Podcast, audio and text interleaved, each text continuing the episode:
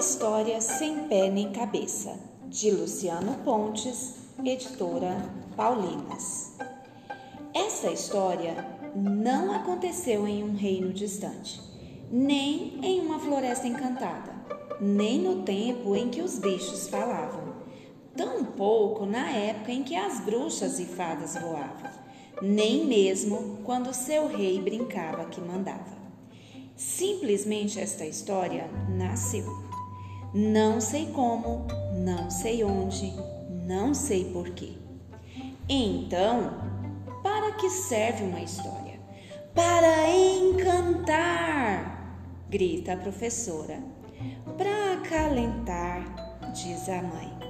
Para ensinar, fala o pai. Às vezes uma história surge do nada pode vir numa manhã acalorada ou numa noite enluarada.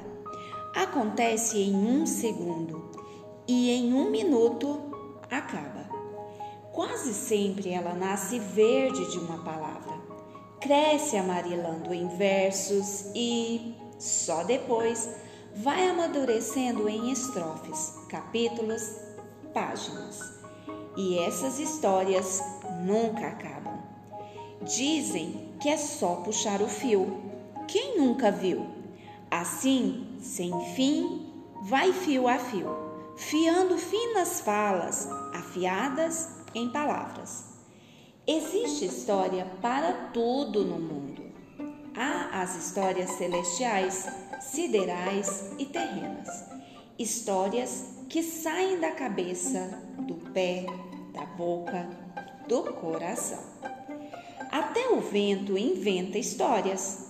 Quando o vento sopra seu sopro, cai no poço, no coração do povo, que pega a água para regar a terra, e do fruto da terra todos comem, e pela boca do povo as histórias se espalham pelo mundo de novo. Há histórias que passam voando, outras vão e vêm como um trem. Algumas deixam marcas que o tempo nunca apaga. Existem histórias perfeitas e outras sem pé nem cabeça.